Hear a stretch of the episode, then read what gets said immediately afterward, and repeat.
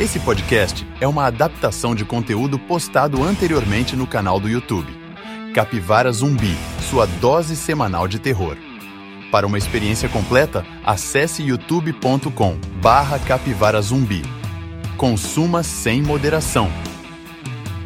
Atenção porque o vídeo de hoje conta com uma das listas mais ecléticas que a gente já gravou aqui no canal. Tem slasher, tem terror psicológico com suspense, tem filme baseado em história real, tem produção milionária, mas também tem filme que custou só 15 mil dólares. Inclusive esse filme é bem diferentão, ele tem uma proposta pouco comum, vamos dizer assim, e ele deu arrepios em muita gente. Eu vou deixar ele mais pro final da lista de hoje. Enfim, eu sou o Felipe Alencar e hoje eu me esforcei para trazer uma lista bem variada com filmes de terror que eu tenho certeza que muita gente não viu, muita gente acabou deixando passar, e eu tô aqui para recomendar para vocês. Alguns são mais recentes, outros já foram lançados há vários anos. O que importa é que eu vou dizer o nome desses filmes, vou contar para vocês como eles são e vou dizer onde vocês podem assistir. Então acende a luz para não tomar cagaço e bora para a lista depois da vinheta.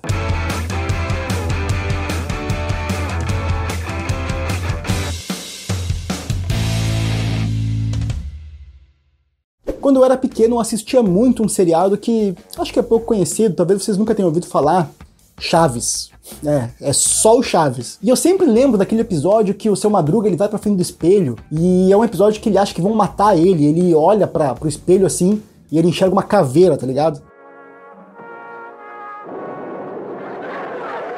Claro que hoje a gente sabe que não tem nada de assustador nisso, mas quando eu era pequeno, ali com 5, 6 anos, eu olhava para isso e quase me cagava. Enfim, eu dei toda essa volta porque eu lembrei desse episódio de Chaves quando eu assisti ao filme de terror que eu vou recomendar agora, Espelhos do Medo, cujo nome original é Mirrors. Esse filme de suspense, terror e drama foi lançado em 2008 e tem como protagonista o Kiefer Sutherland, que é famoso pelo seriado 24 Horas. E vale lembrar que esse filme na verdade é um remake do original sul-coreano chamado Into the Mirror, que foi lançado em 2003. Na trama, acompanhamos Ben Carson, um ex-policial que teve seu antigo parceiro morto, e perturbado por esse acontecimento, o Ben é afastado do cargo e acaba adquirindo um problema com bebidas, o que é bem comum em pessoas que passam por traumas severos, principalmente policiais que estão em contato direto com o perigo o tempo todo. Só que o pior de tudo é que o álcool faz o cara tomar ações que ele não desejava se estivesse sóbrio, e infelizmente é o efeito da birita, né? Isso acaba refletindo na vida da sua esposa e dos dois filhos. E para piorar o combo da desgraça, além do álcool em excesso, e eu digo em excesso porque uma biritinha de vez em quando não faz mal para ninguém, só que em excesso é foda. Além de tudo isso, ele ainda toma vários remédios pesadíssimos, aqueles remédios controlados, sabe? Então já viu, né? Remédio em excesso, bebida em excesso, traumas.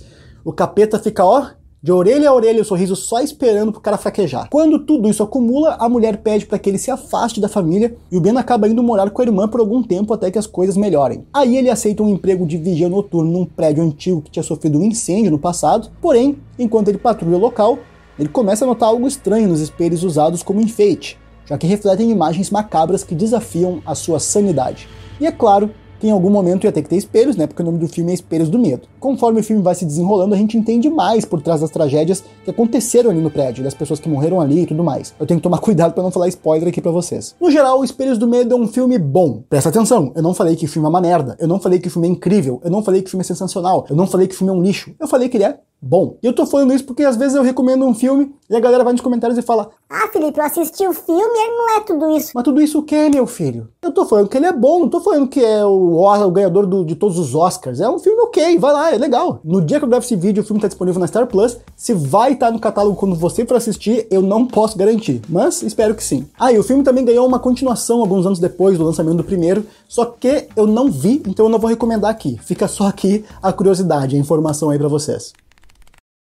Um necrotério esconde segredos perturbadores em Play Dead, Os Bastidores da Morte. Filme de terror e thriller psicológico lançado em 2022. Chloe é uma jovem estudante de criminologia que vive na casa de seu falecido pai. Ela é informada de que o seguro de vida do pai foi invalidado e de que vai rolar a cobrança de uma hipoteca. Para piorar, o seu irmão cometeu um crime e as evidências que podem incriminá-lo estão trancadas em um necrotério. A Chloe então precisa encontrar uma forma de entrar no necrotério antes que a polícia chegue lá para coletar as provas e assim ela vai conseguir salvar a pele do irmão criminoso se tudo der certo. E assim, falando sério, eu sou filho único, eu não sei como é que ter irmãos, então eu quero que vocês que têm irmãos respondam aí nos comentários se vocês fariam isso pelo irmão de vocês. Você arriscaria a sua vida vida num fucking necrotério pra proteger um irmão merdeiro que vacilou. Eu quero saber isso, se você salvaria alguém da, da família a todo custo ou não. Tipo, pô, o cara vacilou ou a mina vacilou, tem que pagar as consequências. Responde aí nos comentários que eu quero saber. Vai dar treta isso aí, é caso de família, quero só ver. Voltando ao filme, a narrativa começa com uma vibe meio Homem nas Trevas, sabe? Aquele filme que os malucos tentam invadir a casa de um cego, que é praticamente uma versão mais adulta e aterrorizante de Esqueceram de Mim. Bom, agora eu quero saber como é que vocês acham que a Chloe vai fazer para entrar no necrotério. Já ouviu aquela expressão se fazer de morto para passar bem? Pois então, ela finge que tá morta, e é claro, os detalhes eu vou evitar aqui para você não pegar spoilers mais pesados. Mas assim, dando um spoilerzinho de leve, mas que não compromete tanto porque tem muito do filme ainda, lá no necrotério, a Chloe descobre que o legista tá usando o local como fachada para tráfico de órgãos. E eu descobri que a Chloe não tá morta, ele inicia uma perseguição aterradora contra ela, provando que os mais aterrorizantes seres não são os mortos, mas sim os vivos. Fica a dica. E com essa frase dramática, eu me despeço do resumo desse filme, claro, sem esquecer de dizer que hoje ele está disponível na Apple TV e na Amazon Prime Video. E também dá para alugar no YouTube. Assiste lá e depois nos conta aí o que você achou nos comentários. Chegou a hora de sangue, machadadas e loucuras com o nosso slasher da lista de hoje. Peer, que eu não sei se eu pronunciei direito, mas que pode ser assistido em alguns streamings, como a Apple TV, Google Play Filmes e TV e também para alugar no YouTube. Inclusive, esse filme foi lançado em 2022 e foi protagonizado pela Mia Goth. Caso vocês não saibam, ela tem uma descendência brasileira, essa atriz. Ela é neta de uma atriz brasileira. Para vocês terem uma ideia, o nome completo dela, Mia Gipsy Melo da Silva Goth. Eu não tô nem zoando, eu sei que tu pode estar duvidando de mim, mas procura no Google aí que tu vai ver. A trama se passa em 1918. A jovem Pearl tem uma grande obsessão, ela sonha em se tornar uma grande estrela de cinema.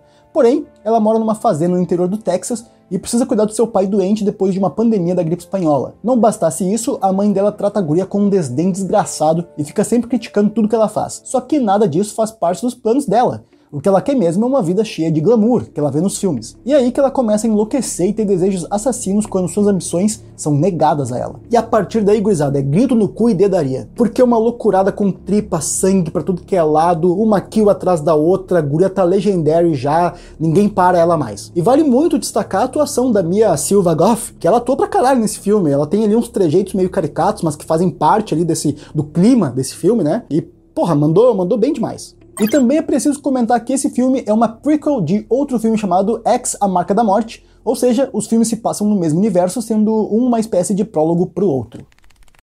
E assim como vários personagens dos filmes que eu citei hoje aqui, eu poderia estar roubando, matando, mas não, eu tô aqui produzindo conteúdo para vocês. É isso aí, um dos nossos objetivos aqui no canal é dar uma ajudinha para vocês que estão com dúvidas sobre o que assistir. Então a gente traz recomendações para vocês poderem assistir aí sem precisar ficar procurando muito. E tudo que eu peço para vocês agora é que deixem o like aqui nesse vídeo e se inscrevam no nosso canal. Não leva nem dois segundinhos aí para vocês e ajuda demais a gente. Então dá essa força que o Pablo, eu, o editor, todos nós aqui da equipe do canal agradecemos demais o apoio de vocês. E agora sim, bora pro resto da lista.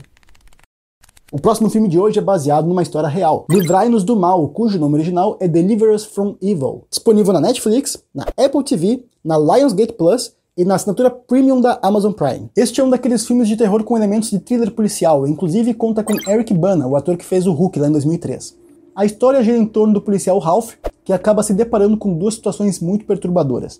Ele encontra um bebê jogado no lixo e também uma mãe que atira o seu filho aos leões num zoológico. Bom, durante as investigações, surgem indícios de que esses casos têm uma relação com forças sobrenaturais, com direito a possessões demoníacas e tudo mais, é claro, já que o capiroto não tira férias. Ralph então recebe a ajuda de um padre e começa a desvendar o mistério, cujos detalhes eu obviamente não vou dizer aqui, porque eu não sou Zé Ruela de ficar te dando spoiler importante de graça. O roteiro é baseado no livro escrito pelo verdadeiro policial Ralph, que relatou os casos paranormais vivenciados por ele em seu trabalho. Sempre é bom salientar que o diretor desse filme é o Scott Derrickson, que foi responsável por filmes como A Entidade e O Exorcismo de Emily Rose, ótimos filmes de terror. Então você já sabe que o currículo desse cara tem peso e você pode sim dar uma chance para livrar-nos do mal.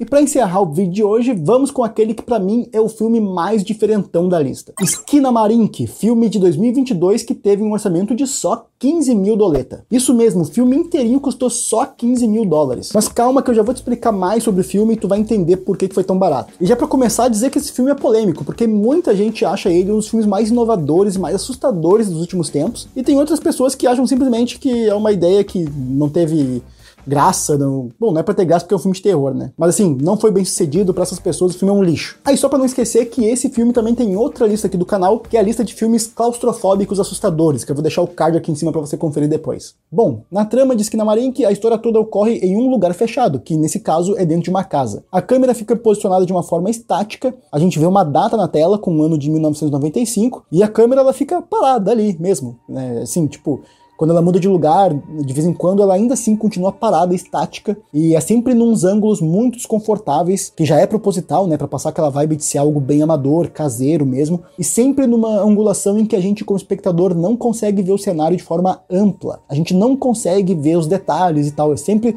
um, umas cenas assim, uns takes meio bizarros. Como eu disse antes, com certeza não é um filme convencional, eu diria que esse filme é para aquelas pessoas que estão procurando uma experiência diferente dentro do terror. E sim, esse é um filme mais lento, pelo menos na sua primeira metade. A gente acompanha duas crianças, dois irmãos, que estão naquela casa e eles ficam chamando pelo pai e o pai nunca responde. É um negócio bem angustiante, tu vê os piá chamando o pai e nada acontece. Afinal, o que está acontecendo? Por que essas crianças estão sozinhas? E cadê os responsáveis por elas? Enquanto assistia o filme, eu tive a sensação de estar num pesadelo, saca? Porque nos pesadelos tudo às vezes é muito confuso, a gente não sabe o que está acontecendo, a gente tenta entender ao mesmo tempo que tenta sobreviver, é uma confusão do caramba. E é mais ou menos essa sensação que a gente tem assistindo aqui na Marin, que é realmente a de sermos crianças, indefesas, vítimas fáceis e sem amparo.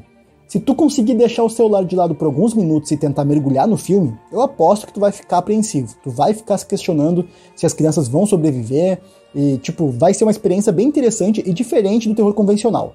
Mas, como eu já avisei, as coisas acontecem dentro de um certo ritmo para gerar aqueles picos de tensão na gente. Sendo sincero, eu gostei do filme sim. Eu gostei dessa experiência de assistir esse filme justamente porque ele é diferente e eu consegui me conectar com ele. Agora, eu não pretendo assistir de novo. Para mim, esse é um filme que tu assiste uma vez só e já tá bom. A menos que tu vá dissecar ele cena por cena para entender mais a fundo a simbologia e tudo mais. No dia que eu gravo esse vídeo, o filme está disponível na assinatura premium da Amazon Prime e do YouTube para alugar também, além de estar no catálogo da Apple TV. É isso aí, antes de ir embora, eu vou deixar algumas sugestões de vídeos do canal para você assistir e não esquece da inscrição e do nosso like, que isso ajuda demais o canal a crescer. Eu sou Felipe Alencar e eu vejo vocês nos próximos vídeos. Valeu!